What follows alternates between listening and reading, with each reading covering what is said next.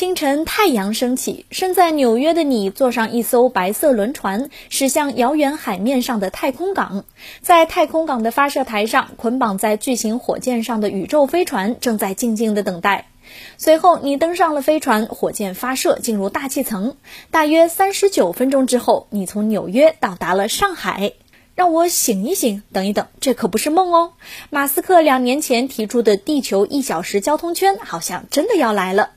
这个月初，马斯克声称，SpaceX 正在考虑三个发射点来执行首次星舰任务。目前看来，三个发射点中的德克萨斯州似乎是海上太空港的首选。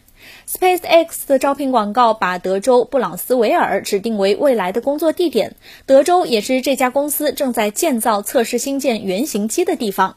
这个招聘信息似乎说明，海上太空港的想法已经越来越成熟了。按照 SpaceX 官网公布的数据，星舰长一百二十米，直径为九米，比一架 A380 空客飞机要大一点。